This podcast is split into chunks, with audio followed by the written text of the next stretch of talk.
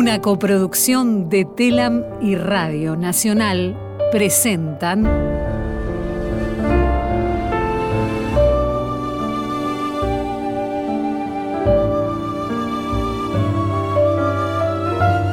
El viaje del arco iris. Eva va a Europa. Capítulo 2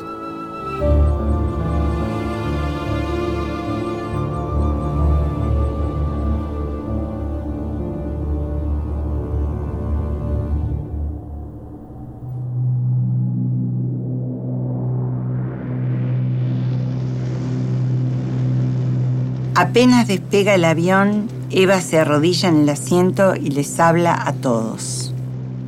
Les pido unos momentos de atención. Todos y cada uno de los que estamos en este avión tendremos días de enorme responsabilidad. Prepárese, Dodero, porque cuando arranca así no la frena nadie. ¿eh? Juancito, no me haga quedar mal. Vamos a tener los ojos sobre nosotros, porque representamos al país y a nuestro pueblo.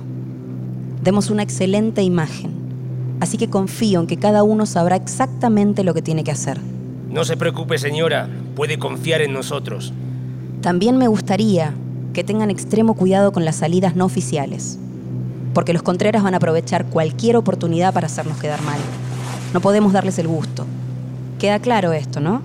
¿Por qué no miras a nosotros? Sabes por qué, Juancito. Como le dije al general, puede confiar plenamente en mí.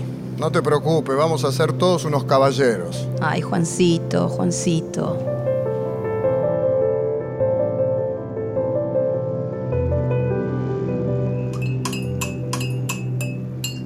Lo va a marear, señora. Sigo teniendo la cabeza en tierra.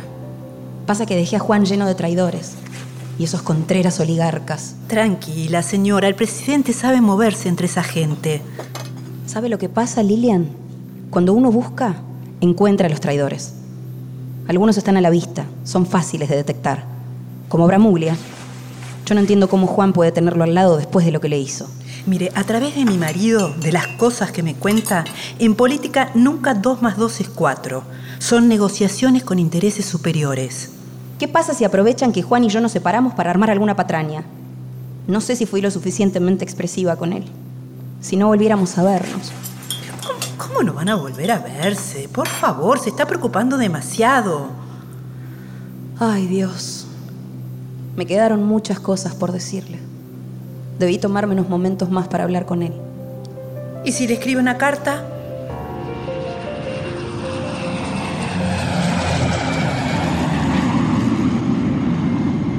Los ojos de Eva se iluminan como si Lilian le hubiera otorgado la solución a todas sus preocupaciones.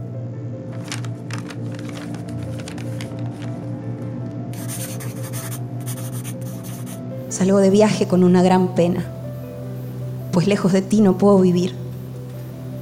Es tanto lo que te quiero que es idolatría. Yo tal vez no sepa demostrarte todo lo que siento, pero te aseguro que luché mucho en mi vida por la ambición de ser alguien. Sufrí mucho, pero me llegaste y me hiciste tan feliz que parece que fuera un sueño. Y como no tenía más que ofrecerte que mi corazón y mi alma, te lo entregué por completo. Pero eso sí, en nuestros tres años de felicidad, cada día mayor, no dejé una hora de adorarte y bendecir al cielo por lo bueno que fue Dios al darme el premio de tu cariño, que traté en todo instante de merecerlo, haciendo todo lo posible por hacerte feliz. No sé si lo logré, pero puedo asegurarte que en el mundo nadie te ha querido ni respetado más. Te soy tan fiel que si Dios no quisiera en esta felicidad tenerte y me llevara, aún después de muerta, te seguiría fiel y adorando desde las alturas.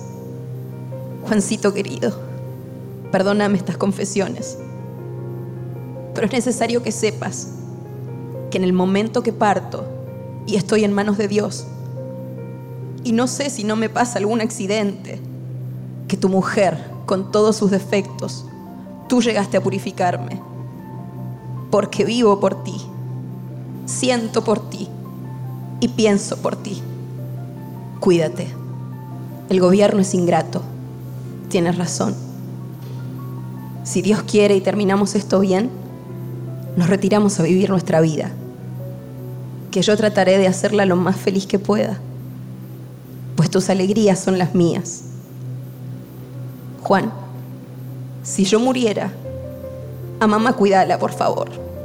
Está sola y sufrió mucho. Dale 100 mil pesos. A Isabelita que te fue y es fiel, dale un mejor sueldo. Isabelita es Isabel Ernst, secretaria política de Vita. Y yo desde las alturas velaré por ti. Mis alhajas quiero que las guardes. Lo mismo San Vicente y la casa de Teodoro García, para que te acuerdes de tu chinita, que tanto te quiso. Juan, tenés siempre amigo a Mercante, porque te adora, y que siempre sea colaborador por lo fiel que es. De Rudy, cuidado, le gustan los negocios. Castro me lo dijo y puede perjudicarte mucho. Yo lo que quiero es tu nombre limpio como eres. Además es doloroso, pero debes saberlo. Lo que mandó a hacer en Junín, Castro lo sabe. Castro es el coronel Juan Francisco Castro, jefe de la Casa Militar de la Presidencia y hombre de probada lealtad a Perón. Tanto así que un año más tarde sería nombrado secretario de Transporte. Te juro, es una infamia. Mi pasado me pertenece. Por eso en la hora de mi muerte debes saberlo. Es todo mentira. Es doloroso querer a los amigos y que lo paguen así. Yo salí de Junín cuando tenía 13 años. Qué canallada pensar de una chica esa bajeza. Es totalmente falso. Yo a ti no te puedo dejar engañado. No te lo dije al partir porque ya tenía bastante pena al separarme de ti para aumentar aún esta pero puedes estar orgulloso de tu mujer, pues cuidé tu nombre y te adoré. Muchos besos, pero muchos besos. Besos. 6 de junio de 1947. Evita.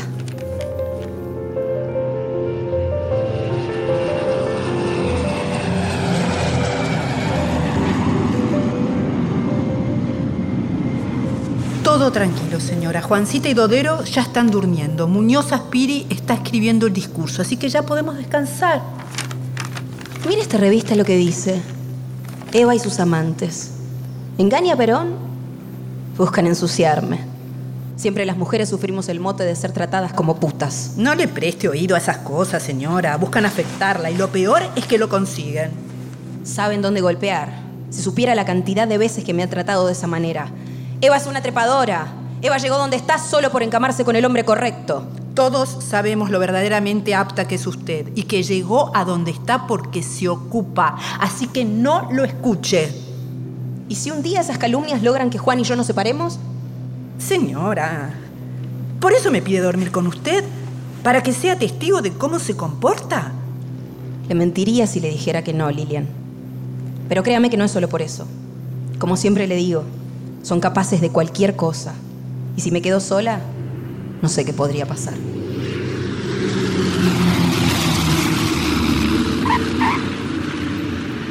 Finalmente aterrizan en Natal.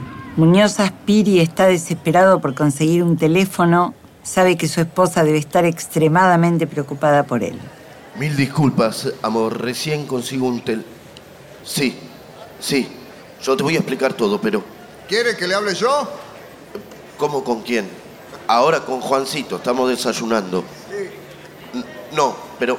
No, no, amor. No, no es eso. Eh, deja que te explique. ¿Qué pasa? ¿Qué Eh, ¿Crees que la estoy engañando? No, señora, mucho peor. Perón lo subió al viaje a Europa con lo puesto. A- a- ahora estamos en Natal, eh, norte de Brasil. Ya salimos para España. Vamos a cuidarlo de las españolas, señora. No, amor, eh, es solo una broma de mal gusto. No, no, eh, son unos días nomás. Todo va a estar bien. Ya vas a ver. Además, ¿qué? ¿Qué pasa? Hola. Está bien, tranquila. Eh, acostate un rato. Te llamo desde Madrid, tranquila, en serio. No te preocupes, yo también. parece que le bajo la presión. Entiéndala, usted es libretista. No debe estar acostumbrada a que tenga una vida muy movidita, ¿no? Cállese, por favor.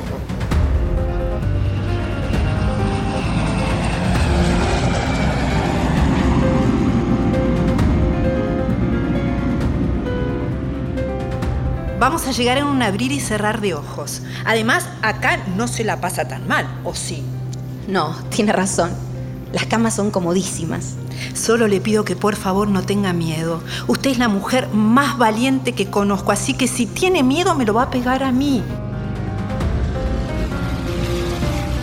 Al llegar a la siguiente escala, África Española, Eva es recibida por el canciller de España, Alberto Martín Artajo, quien tiene orden de Franco de escoltarla hasta Madrid. Luego siguen hasta Canarias, donde asisten a un almuerzo de gala, donde un coro de niños canta ambos himnos nacionales. Luego, en coche descubierto, asisten a la Catedral de Las Palmas, donde el obispo les da una misa a un horario un tanto insólito. ¿Me quieren explicar a qué obispo se le ocurre dar una misa a las 2 de la mañana? ¿Usted lo entiende, Dodero? De todas las razones para quedarme despierto esta tarde, esta de- definitivamente es mi menos favorita. Dejen de quejarse. Es un homenaje.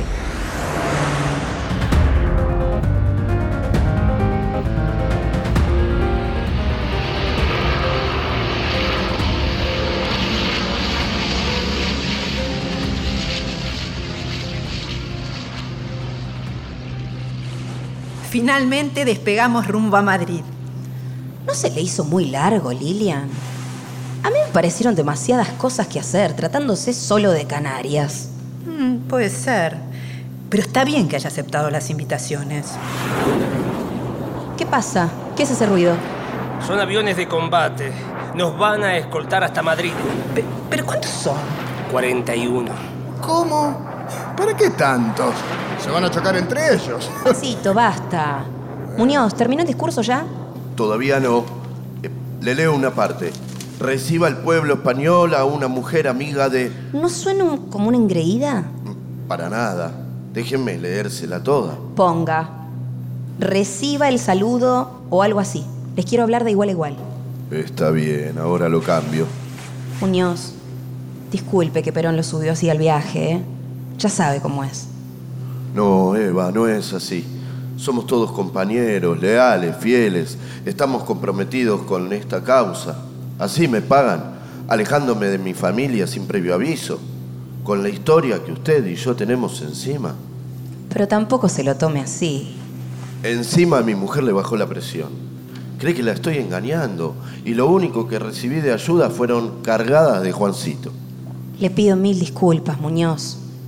Lo que pasa es que usted tiene un talento inigualable. No podríamos reemplazarlo por otra persona. Pero tanto costaba avisarme un par de días antes. Solo era cuestión de organización, nada más. Piense que nos va a escuchar tanta gente. Eva, no trate de subirme el ego. Lo único que digo es que no pueden hacer siempre lo que quieren. Ay, me habla como un contrera. Cuando nos vayamos de España, se vuelve a Buenos Aires. ¿Y los discursos en los demás países? En los otros países no vamos a dar discursos. Ahí yo me arreglo con Lilian, no se preocupe. Señora, ¿leyó el recibimiento del alcalde de Madrid?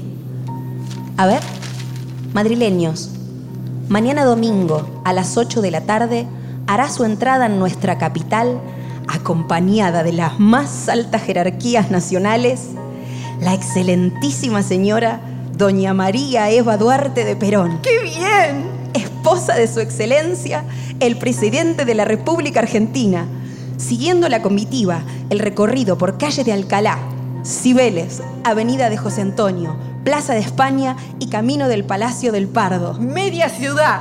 No es para tanto. Tengamos en cuenta que es todo mínimo. Con este motivo, cumple esta alcaldía el gratísimo deber de invitar a todo el vecindario a que haga acto de presencia en dichas calles, para testimoniarle el cariño y admiración que el pueblo de Madrid ha sentido siempre por la nación hermana, rogando se engalanen los balcones, como muestra de júbilo que sentimos por la presencia entre nosotros de tan distinguida dama. Que el fotógrafo está avispado para retratar los balcones, ¿eh?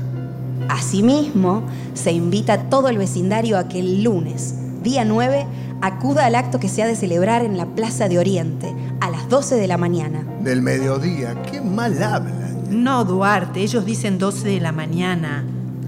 Con motivo de serle impuesta a dicha señora la Gran Cruz de Isabel la Católica, que le fue concedida por nuestro caudillo en atención a sus relevantes méritos personales. Madrileños, ¡viva la República Argentina! ¡Viva España!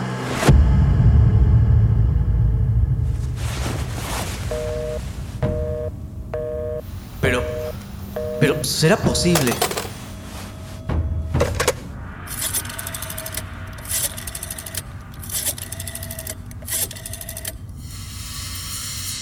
Hola.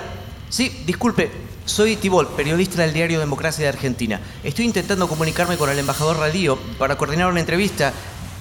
Pero llamo a la embajada argentina y no logro que me atiendan. Llevo como 20 mil... Perdone. ¿Cómo? ¿Qué pasó?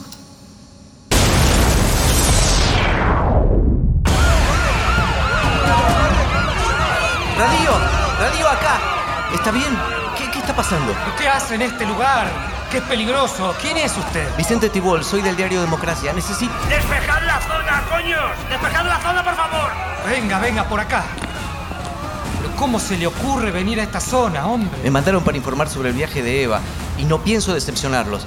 Dígame qué está pasando, por favor. Hicieron estallar una bomba de estruendo. ¿Cómo? ¿Y por qué en nuestra embajada? No lo sé, evidentemente tiene que ver con la llegada de la señora. Estaban diciendo que era obra de un grupo comunista, pero... ¡Salid de la zona! ¡Cabo, poned a los demás contra la pared! ¿Quién cojones os pensáis que sois, manga de bolchevique? ¿Quién es esa mujer que llevan detenida? Ni idea, pero mire, el soldado de allá tiene sacos de dinamita. Se los habrá sacado a ella. Póngala de pie, cabo.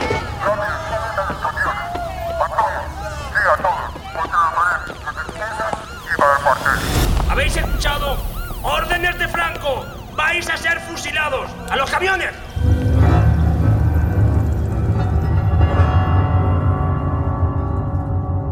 Esa mujer, que fue la primera en ser arrastrada fuera del establecimiento, era Juana Doña, importante militante del Partido Comunista. Su destino parecía estar sellado.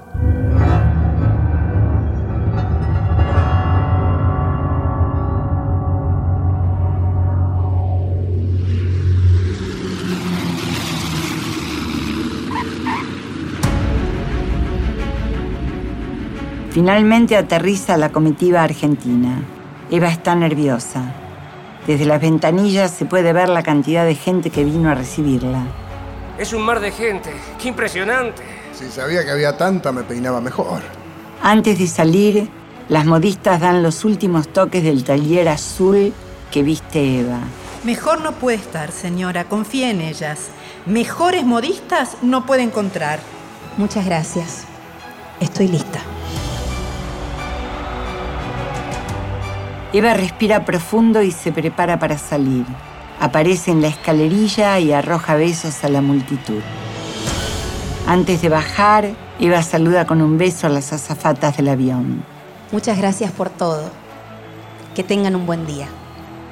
Este gesto queda reflejado en la mirada perpleja de quienes la esperan. Francisco Franco, su esposa Carmen Polo y Carmencita, hija de ambos. Pero Carmencita, ¿qué es esa cara? ¿Qué te ocurre? Pues que la niña debe estar pensando lo mismo que yo. ¿Habéis visto cómo ha saludado a las azafatas? Sí, Carmen, lo he visto. Tampoco es para tanto. Pero Paco, que hay un protocolo que respetar. ¿Cómo les va a saludar con un beso antes de saludarte a ti? Bueno, Carmen, detente, ¿eh? que viene.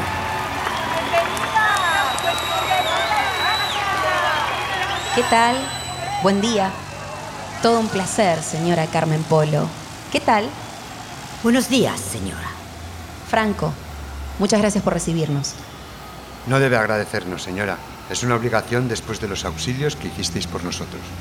Cuando se trata de hambre no hablamos de negocios, hablamos de solidaridad entre pueblos. Y nosotros somos pueblos hermanos. Pues vuestro trigo realmente ha salvado vidas, así que que sepas que siempre seréis bienvenidos aquí. Franco invita a Eva a pasar revista a las tropas, saluda a todos los presentes y entonan ambos himnos, el argentino y la marcha real.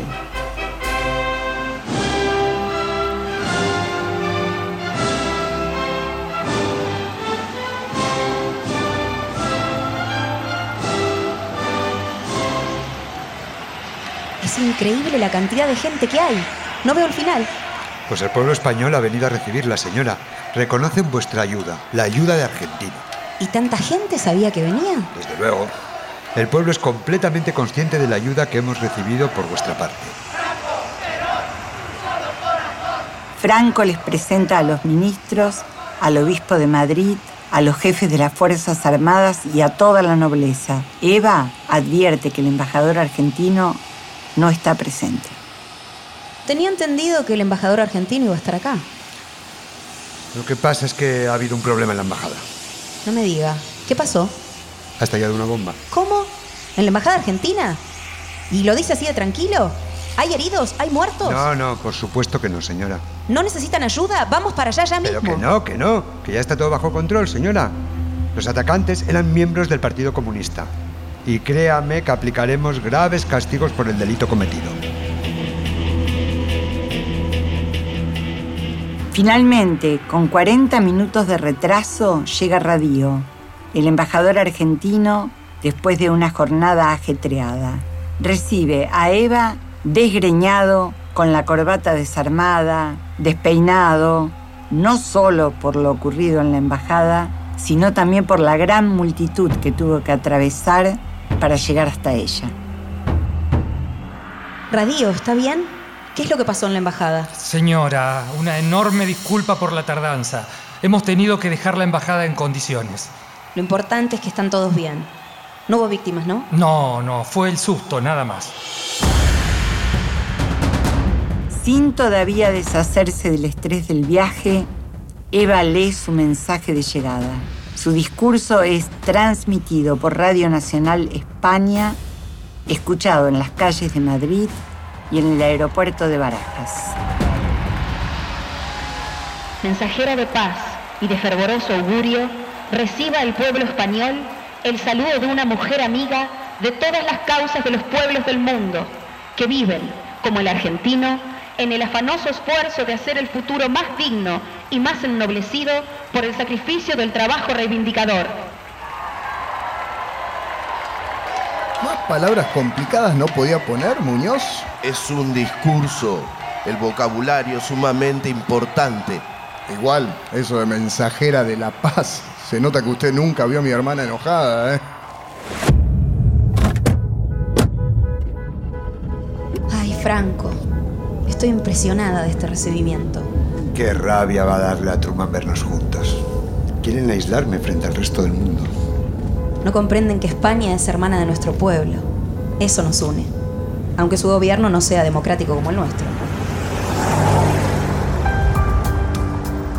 Pasan por la puerta de Alcalá. Se detienen en la Plaza de Cibeles, lugar donde el alcalde de Madrid, José Moreno Torres, le obsequia a Eva un ramo de flores. Luego continúan el viaje en un auto descapotable, escoltada por la Guardia Mora con sus lanzas y rojas capas.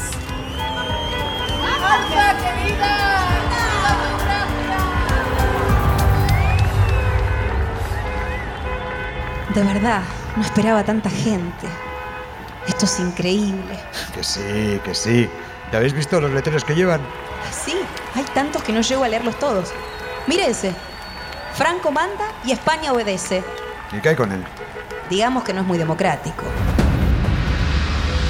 La locura que los españoles tienen por Eva no es normal, Radio. Imagínese, desde hace una semana no se consigue alojamiento en los hoteles por la cantidad de españoles que vinieron de otras provincias solo para verla. Es increíble. Desde una semana antes. De verdad que esto es muy llamativo. Hasta hay gente vendiendo postales con la foto de Eva y todo. ¿Sí? Ay, tenemos que conseguir para llevarle al general. Estuvieron cruzando Madrid durante cuatro horas debido a la enorme cantidad de gente agolpada en las calles. Los coches apenas podían circular. La noticia del arribo de buques con cereales generó un mejor recibimiento por parte de los diarios que cubrían el hecho. Finalmente, llegaron al Palacio del Pardo, residencia presidencial. Por aquí, pasad por favor. Os llevaré a vuestra habitación. Le agradezco, Carmen, que se tome esta molestia. Os debo guiar. Es mi deber. Bueno, gracias, Carmen. Realmente hermosa la decoración del palacio. ¿Quién la hizo? Pues el diseñador. Que no nos fijamos en esos detalles. Es aquí. Avisadme si necesitáis algo más. Las dejo para que os acomodéis. Muchas gracias, Carmen. Dios mío, qué cortante esta mujer. Ay, señora, qué bonito. Este cuarto es más grande que mi casa. Tiene saloncito, vestidor y hasta balcón. Sí, mire qué preciosa vista el jardín, me encanta. Este de acá al lado debe ser mi cuarto, ¿no? Sí, pedí que le asignaran el más cerca posible. Creo que voy a aprovechar para descansar un poco. Estoy realmente agotada. Sí, tiene razón. Yo también.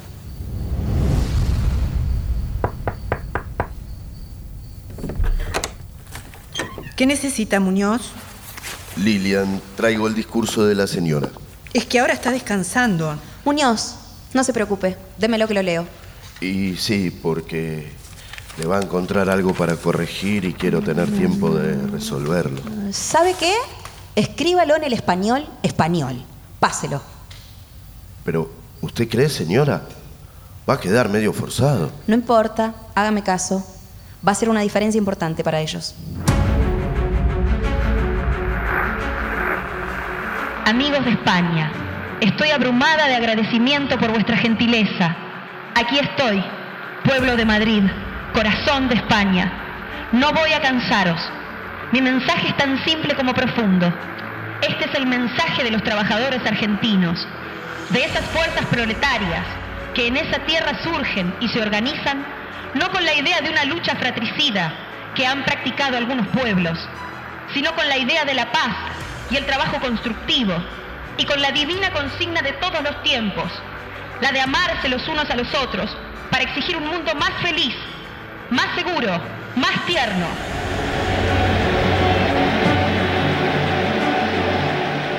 El discurso de Eva no solo es escuchado en España, sino que también llega a Argentina transmitido por Radio Nacional.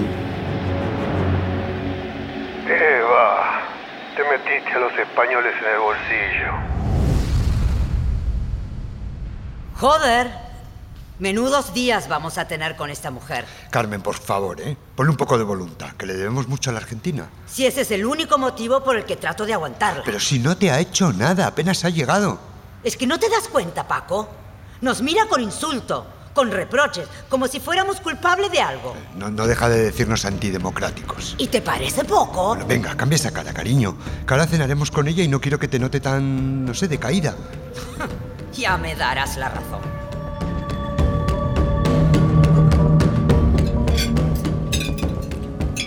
Créame, señora, que me ha impresionado más su aplomo y dominio personal que otra cosa. Incluso más que el recibimiento que le dio el pueblo. Porque ya le digo yo que aquí jamás se ha visto algo así. La verdad, siento que no es para mí. Yo solo soy una mujer de pueblo.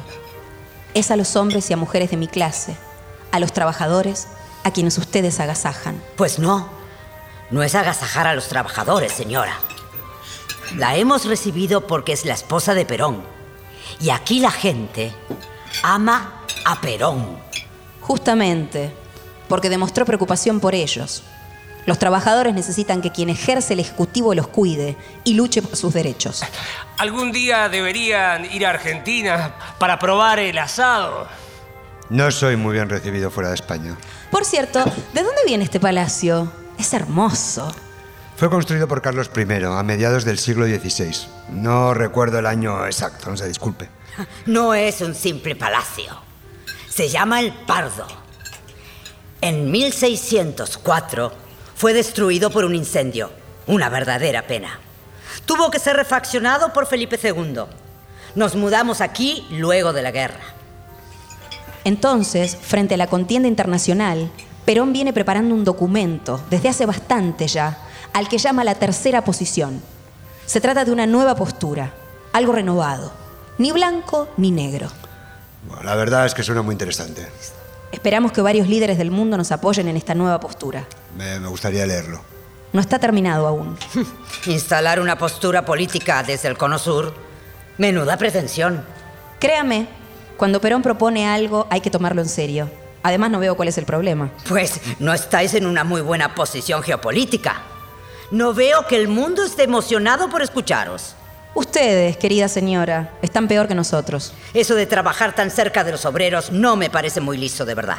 Qué mirada tan sesgada. Los barrios de Chabolas, la mayoría de la gente que vive ahí es insalvable. Ya se lo digo yo. La mayoría de gente que vive en esos barrios es gente trabajadora. Pues por eso, esa gente es... Bueno, tranquila, tranquila, se- señora. Mira, continuaremos hablando sobre su propuesta, le debemos mucho al general y podéis confiar en que no os dejaremos solos.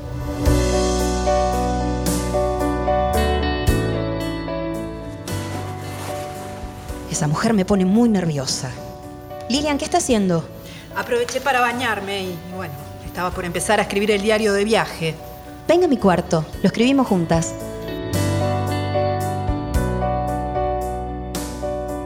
Eva y Lilian pasan varias horas escribiendo el diario, una actividad que logró distenderlas y despejarlas de tanto estrés. Tanto así que Eva se dormita, luego de haber estado un buen rato pensando qué otras anécdotas y sucesos podrían agregar. Lilian está por irse a su cuarto. Liliancita. Ay, perdone, señora. Pensé que ya estaba dormida, me iba a mi cuarto. No, no, no se vaya, quédese. Cuénteme alguna otra cosa. Ay, señora, usted tiene que descansar. Mañana va a tener un día agotador. Si no duerme, va a tener la cara muy demacrada. Lilian, no se vaya, por favor. Tengo miedo. Ya sabe lo que siento de quedarme sola. No sé de qué son capaces. Ay, bueno, ni una palabra más. Me quedo acá. Venga, ayúdeme. Traigamos el colchón y se tira acá. Señora, no podemos hacer eso. ¿No va a dormir en el silloncito? Me quedo hasta que duerma. No, no, no, no me dejes sola. Durante tres noches, Lilian durmió junto a su cama. Advirtiendo que Eva no le permitiría irse a su cuarto, decidió pedirle a Carmen Polo que agreguen una cama en la habitación. Para la cuarta noche, ya tiene un catre a los pies de la cama que ocupa Eva.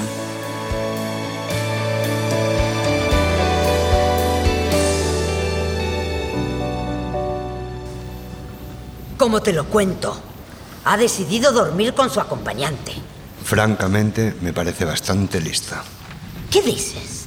Si está bajo el mismo techo que nosotros. ¿Acaso nos tiene miedo o qué coño le pasa? Que no es por nosotros, Carmen. Que si duerme con la acompañante, espanta comentarios inusuales. ¿Entiendes? Pero Paco, por Dios. ¿Quién entraría a faltarle el respeto?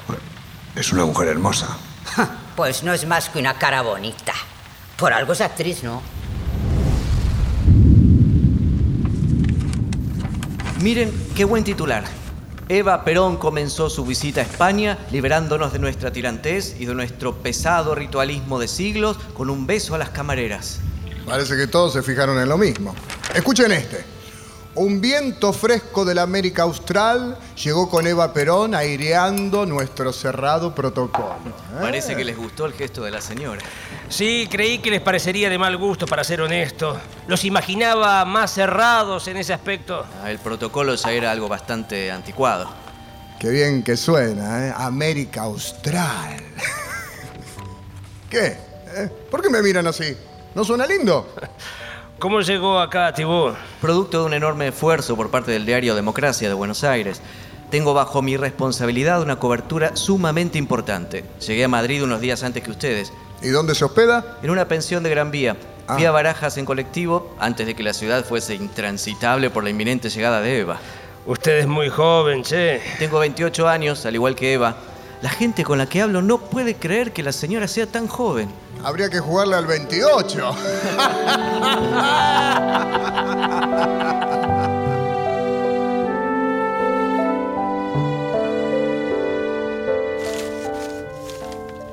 Mirá qué bien que te tratan en los diarios, ¿eh? Les encantó tu gesto con las azafatas. Le llama la atención ser educada. Debería ser lo normal saludarlas así. Lo importante es que les cayó bien. ¿Saben qué?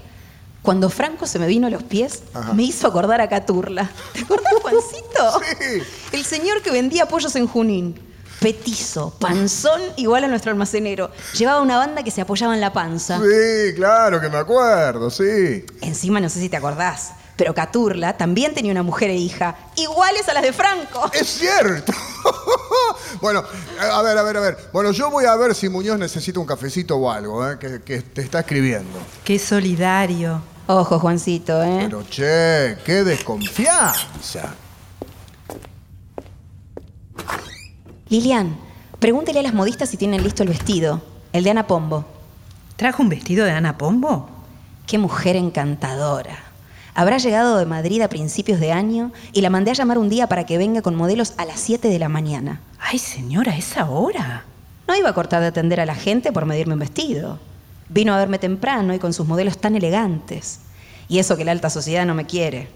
Yo le dije, ¿eh? Lo que usted ha hecho la va a perjudicar. Realmente le agradezco su coraje, de todo corazón. Pero si superó los prejuicios es una mujer con coraje.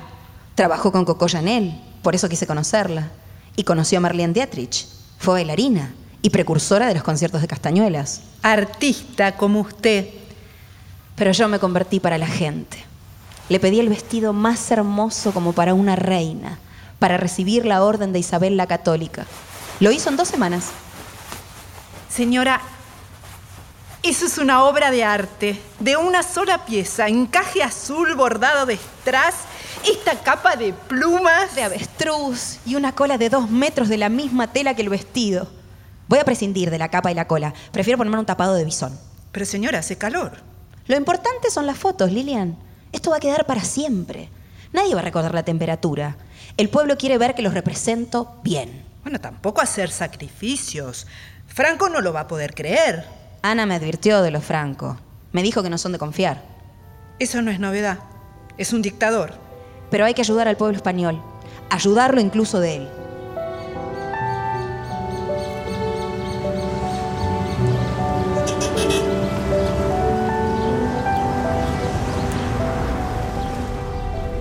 Estoy seguro de que le va a fascinar. El Palacio Real es una de las residencias más importantes de Europa, construidas en el Renacimiento entre 1738 y 1764 por orden de Felipe II sobre los restos del Alcázar de los Austrias. Tiene pinturas de Rivera, González, Velasco y Valleu. También fue... Cuénteme cómo es la cruz de Isabel la Católica. Bueno, estamos hablando de la mayor distinción que entrega España. Es la Gran Cruz de Isabel la Católica. Sí, bueno, pero ¿cómo es? Es una pieza de oro macizo con cuatro brazos iguales de extremos esmaltados en rojo. Tiene orlas de oro y en el centro un escudo con las columnas de Hércules y la leyenda Plus Ultra. Alrededor del escudo tiene grabada la frase a la lealtad acrisolada por Isabel la Católica. La base de la cruz representa América y Europa unidas por una cinta y cubiertas por la corona imperial. Se le da muy bien describir, Radio. Gracias, señora. Me lo estudié para usted. Este va a ser un reconocimiento muy importante para la diplomacia argentina. Puede estar segura de eso. Dígame, ¿qué sabe de los que pusieron la bomba en la embajada? Los comunistas, bueno, están presos. Franco hará tronar el escarmiento.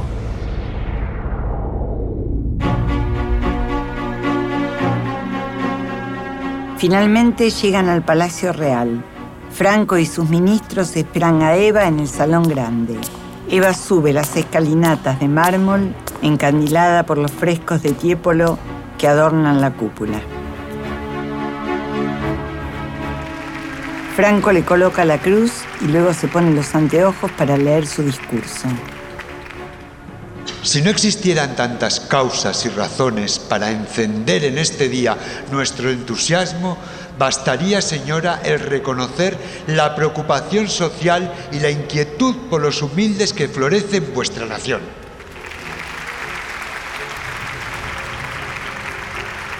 Esta gran cruz nos recuerda la identidad de fines y la identidad de intenciones que hay en el mundo que compartimos. Isabel fue una reina popular porque su tienda de campaña estuvo en el corazón de su pueblo. Isabel vivió la empresa de un gran país y supo que un país es solamente grande cuando cada uno de sus habitantes está poseído del orgullo de esa inspiración. Las batallas se ganan hasta cuando el último soldado, además de saber su misión técnica y su posición, sabe que su corazón le está voceando el ímpetu de la victoria. Yo, como mujer, con el espíritu isabelino que esta gran cruz me aporta, puedo adelantaros. La Argentina marcha hacia adelante porque es justa consigo misma y porque en la cruzada de su batalla por su pan y su salario supo elegir entre la falsa democracia engañosa y la real democracia distributiva, donde las grandes ideas se llaman por nombres tan simples como esto. Mejor paga, mejor vivienda, mejor comida, mejor vida. España misma, imagen de Isabel, sabe que esta verdad está en el texto de las encíclicas sociales y que su aplicación por los estados que saben su deber simplifica el siniestro panorama del mundo. Tremendo, Muñoz. No dormí en toda la noche, pero dígame si no valió la pena. Tengo que reconocer que estuvo inspirado, ¿eh? Lo felicito.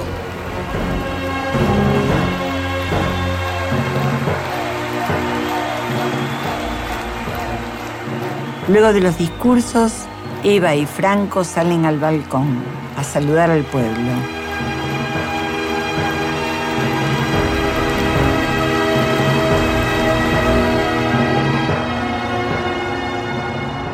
Muñoz, ¿se dio cuenta de que Franco está usando un cajoncito para llegar a que lo vean? Cierto.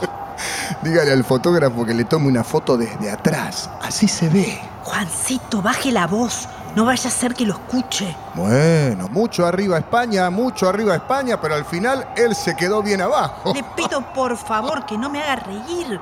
Este es un momento de suma seriedad. La señora vuelve del balcón, compórtese. Ay, Juancito, si me viera mamá. No te preocupes, hermanita. Ella va a ver las fotos. Señora, permítame un instante. ¿Qué necesita, Radio? Dígame. Me he reunido con el canciller y he combinado su salida con Carmen Polo. El problema es que Carmen es un poco intransigente, no quiere aceptar ninguno de los lugares donde ofrecemos llevarla. Déjenme hablar con ella.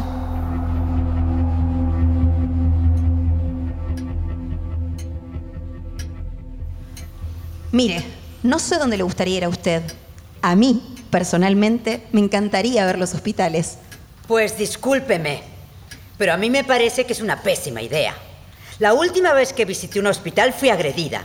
No me apetece repetir esa experiencia. Pero va a estar conmigo, no creo que la bucheen. ¿Que sí?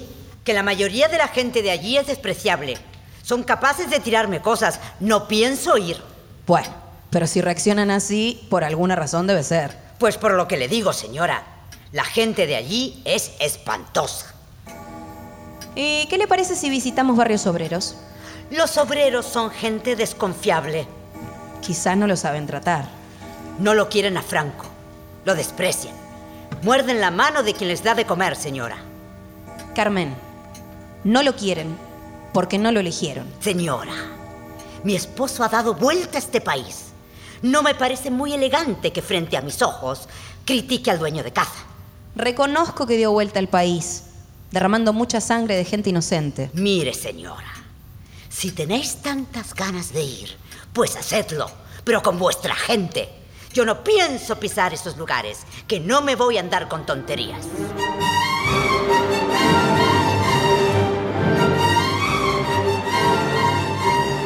Esa noche, Franco ofrece una fiesta. Fue en el Palacio de El Pardo con asistencia del gobierno y las altas jerarquías españolas. La invitación impresa de la fiesta presenta tanto el menú gastronómico como el musical. Se mencionan en él fragmentos extraídos de zarzuelas junto a piezas instrumentales como Sevilla de Albeniz y El amor brujo de Falla. Una vez terminada la cena, actuaron artistas de la copla como Carmen Sevilla y Lola Flores. La fiesta prosiguió con un animado baile que se extendió durante toda la noche. Franco y Carmen Polo se retiraron a las dos y media de la mañana. ¿Cómo que se fueron? ¿De verdad? Seguramente tengan que despertarse temprano. Pues menudos amargados el enanito y la rabiosa. ¿eh? Baje la voz, por favor. Muñoz, usted tiene que aprender a divertirse de verdad. ¿Por qué no libera a Eva de la charla con Lola Flores y Carmen Sevilla? Así las puedo conocer yo. ¿eh?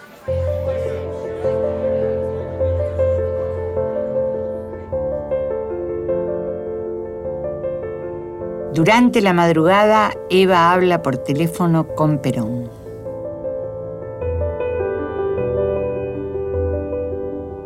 Los hospitales y los barrios pobres no son muy distintos a los de las grandes ciudades nuestras. A la mujer de Franco no le gustan los obreros y los tilda de rojos porque participaron en la guerra civil. La verdad me hartó. Ya me imagino. ¿Y qué le dijiste? Yo me aguanté un par de veces hasta que no pude más y le dije que su marido no era un gobernante elegido por el pueblo, sino por imposición de una victoria. Eso le soltaste. Pero Chinita es su país. ¿Y qué tiene? No por eso me voy a quedar callada. Igual no le gustó nada. No sé si debemos seguir hospedados con ellos.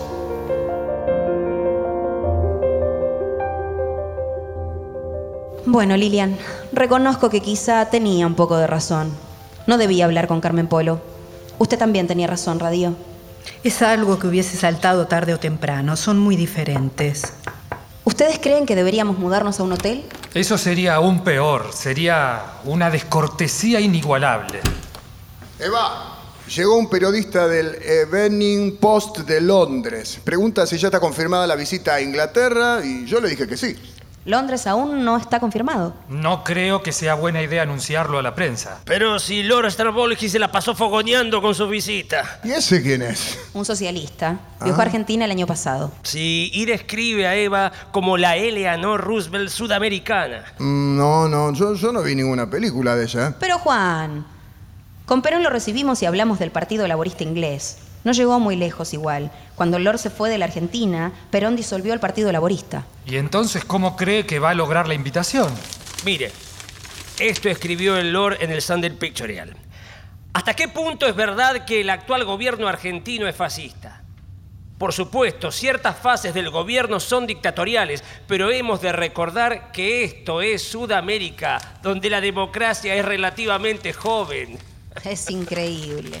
Los sudamericanos siempre somos unos dictadores.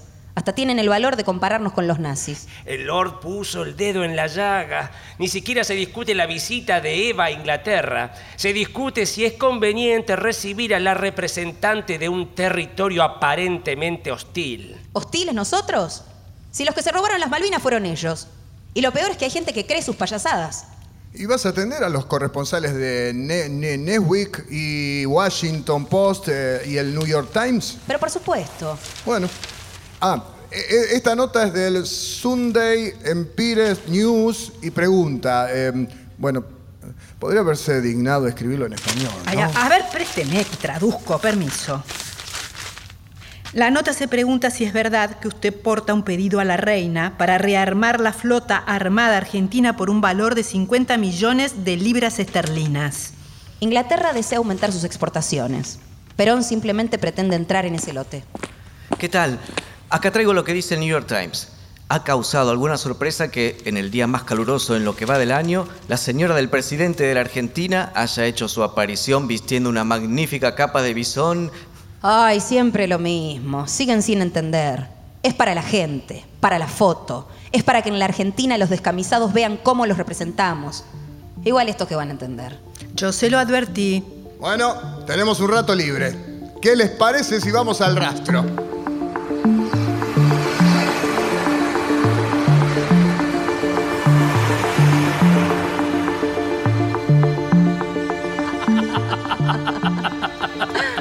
Volvieron tan rápido? Es increíble, no se puede hacer nada con ella.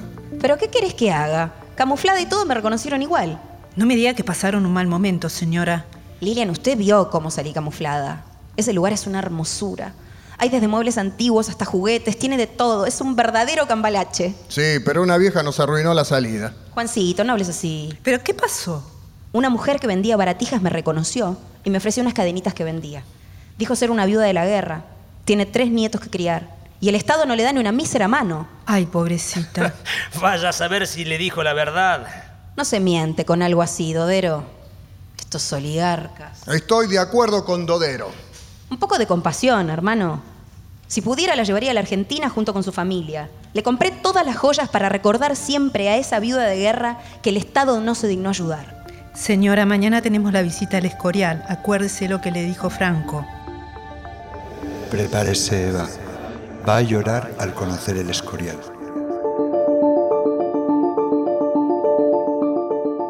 Luego de asistir a múltiples invitaciones y eventos, Eva se comunicó con Perón para ponerse al día.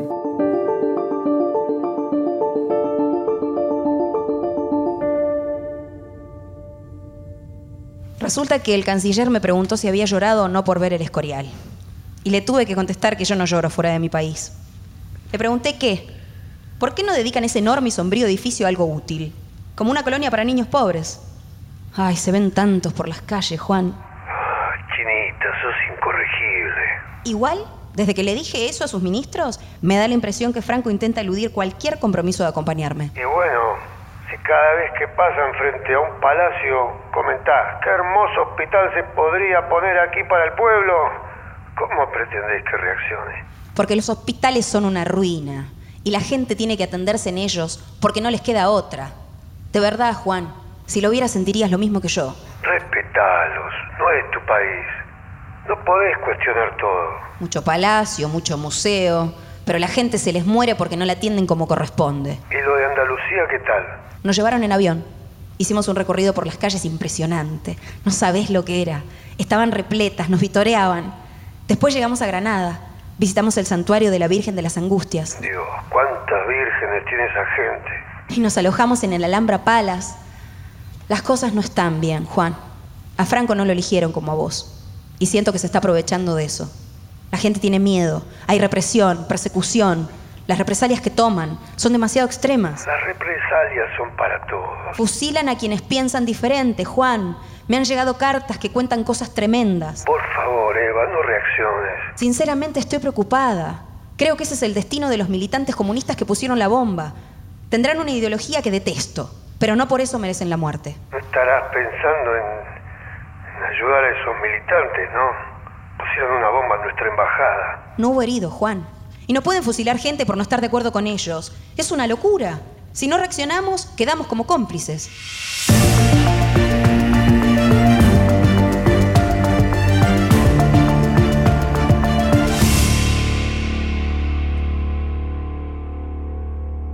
La tercera posición, ¿no es así? ¿De qué se trata? Se basa en el apoyo a la libre autodeterminación de los pueblos. Es una nueva propuesta civilizatoria, con base en una concepción humana, diferente al materialismo norteamericano y al colectivo soviético. Dos polos que compiten entre sí sin llegar a ser completamente funcionales ninguno de los dos. O sea, se trata de una nueva alternativa a la postura norteamericana y al comunismo. Por eso se llama la tercera posición. Perón viene trabajando desde hace mucho tiempo en esta postura. En un contexto mundial de disputa bipolar de dos potencias que no practican la religión católica como culto de Estado. Es cierto que toma contenidos de dos encíclicas, Cuadragésimo Anno de Pío XI y Rerum Novarum de León XIII, como esencia de su filosofía doctrinaria. Por eso me gusta hablar con usted, Tibó. Ya sabe todo.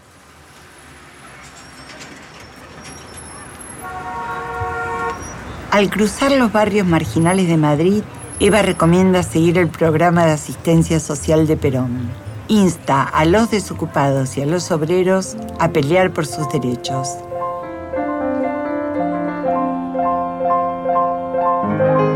La comitiva visita la Alhambra, iluminado con luz lunar. Allí, un pianista interpretó Granada, de Albeniz.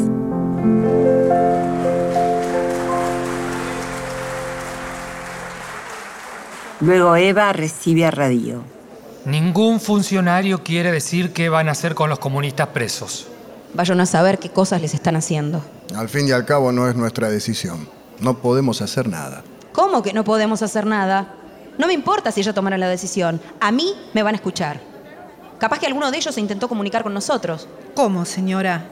No creo que hayan tenido la oportunidad. Están incomunicados. Hay que revisar la correspondencia. Algo tiene que haber. Son miles de cartas, estaríamos horas. Y, y como dice Lilian, no deben poder... Vamos a revisar las cartas. Algo tiene que haber, les digo. Pilas y pilas de cartas son abiertas, leídas y examinadas una por una. Pasan arduas horas de lectura, Eva revisa con más ímpetu, pero ninguno de los demás la deja sola.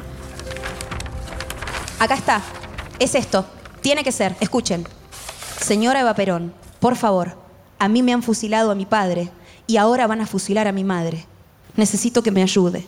Se llama Juana Doña. Está en la cárcel de mujeres y Franco la quiere matar. Firmado Alexi Jiménez. Nueve años. Es la carta de un niño, mire la letra. Es claramente la letra de un niño, Dios mío. No se le puede haber ocurrido a él. Alguien se la dictó. ¿Qué importancia tiene eso? Quien haya sido hizo bien. ¿Qué más dice la carta? Inadmisible. Que la van a fusilar por comunista. Van a fusilar a una mujer por sus ideas políticas, por pensar diferente a quien manda. No puedo estar más en desacuerdo con los comunistas. Pero cualquiera tiene derecho a pensar como se le dé la gana. No te metas, Eva. Radio, quiero que pida formalmente el indulto de Juana Doña Jiménez. Pero señora, sabe lo que me está pidiendo. Usted tiene convicciones anticomunistas, es capitalista y cristiana. Esa mujer la desprecia totalmente. ¿Qué tiene que ver? Cometió un error. Y si debe tener algún castigo. Pero no de esta manera.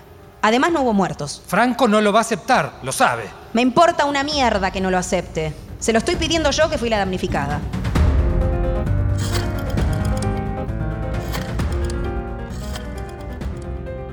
Todos esperan las noticias del embajador Radio. No hay caso, ¿eh? No quiere saber nada. ¿Cómo? ¿Ni siquiera se va a dignar a reunirse conmigo? Yo le anticipé que no iba a querer. ¿Pero qué carajo tiene en la cabeza?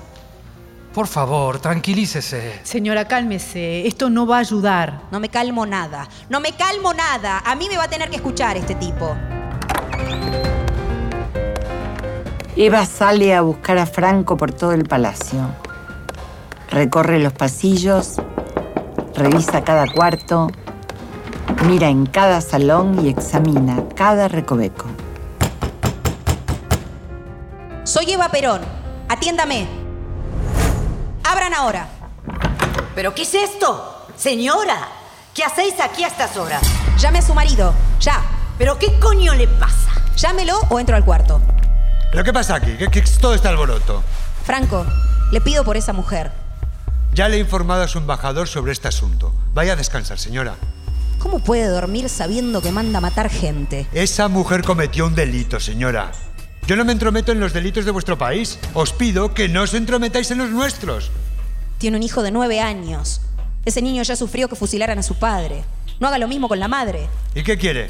¿Que le dé dinero y le manda a casa? Venga ya, hombre, que son comunistas. Todos los comunistas merecen... ¿La muerte? ¿Por pensar diferente merecen ser todos fusilados en un paredón? ¿Eso va a decir, Franco? ¿Eso va a decir? ¿Pero qué cojones es todo este planteo? A ver, ¿saben a lo que se exponen? Van contra el régimen, contra el gobierno, contra España, joder. Odian su mandato, su doctrina. Los comunistas y socialistas no os respetan ni a usted ni al general Perón. Pero ¿cómo podéis defenderlos? Es una mujer como yo, que tiene ideales y lucha por ellos. Quizá esté equivocada, pero no por eso merece que la maten. Deje de intentar convencerme con moralismos, ¿eh? No tendré piedad. Sería demostrar flaqueza. Quien ha cometido un delito, pues lo paga. Pero no con su vida, Franco. Escúcheme, por favor. Mira, con el debido respeto, señora, yo no me entrometo en vuestra forma de hacer las cosas. Así que le pido encarecidamente que dejéis de meteros en las mías. Lea la carta de ese niño y va a entender lo que le digo. Pero de ninguna manera, no os dejéis engañar, señora. Esa carta está manipulada por su familiar o por los camaradas de su madre. Si la leyera sabría que no es así. ¿En qué país está pensando, Franco? Torturan a la gente, le hacen presenciar la muerte de sus compañeros, destruyen familias. Joder, el general no mentía cuando decía que usted es una mujer de armas tomar, ¿eh? Por favor, Franco, lea la carta. Esa mujer trajo sacos de dinamita que unos colegas suyos le dieron en otra ciudad. Puso en peligro a la gente inocente. Está usted defendiendo a una demente, hostia. Coraje no le falta. Señora, usted habla y actúa como si fuera la pasionaria. Escúcheme, Franco. Si la gente ve que usted sigue fusilando y asesinando personas ante la más mínima rebelión, jamás lo van a respetar. Debe hacer que los delitos se paguen, sí, pero no con un tiro en la cabeza, con la condena correspondiente, establecida por un juez. Franco, ¿va a indultar a esa mujer? ¿Sí o no?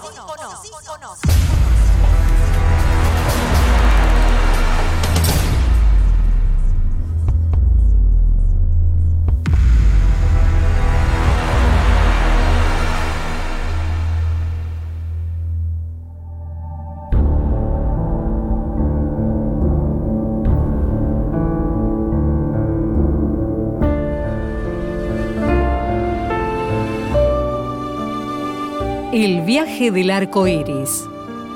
Eva va a Europa.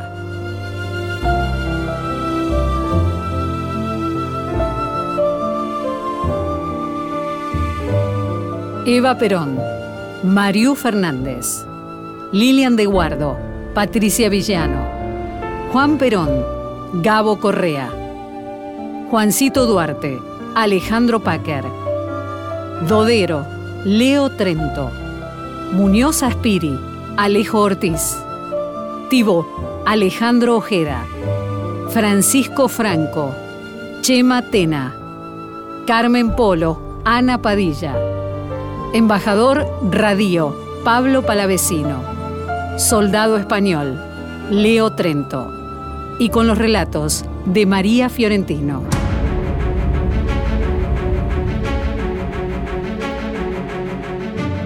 Operación técnica, Gloria Sarmiento, Rodolfo Flores. Coordinación de Auditorio Radio Nacional, Patricia Brañeiro. Técnica, Raúl Hurtazún, Adrián Fuchs. Compaginación, Emilio Trota, Juan Coria. Producción de audios, Franchi Caramelo. Musicalización, Lolo Marcucci. Diseño de portada, Victoria Benzaquén. Coordinación de producción, Antonia Portaneri, Eugenia del Mazo. Locución, Fabiana García. Colaboración en guion, Diego López Salvador. Producción ejecutiva, Daniela Basso, Fabiana Fraisinet. Edición artística, Javier Chiavone. Producción general, Bernarda Llorente. Autor y dirección general, Marcelo Camaño.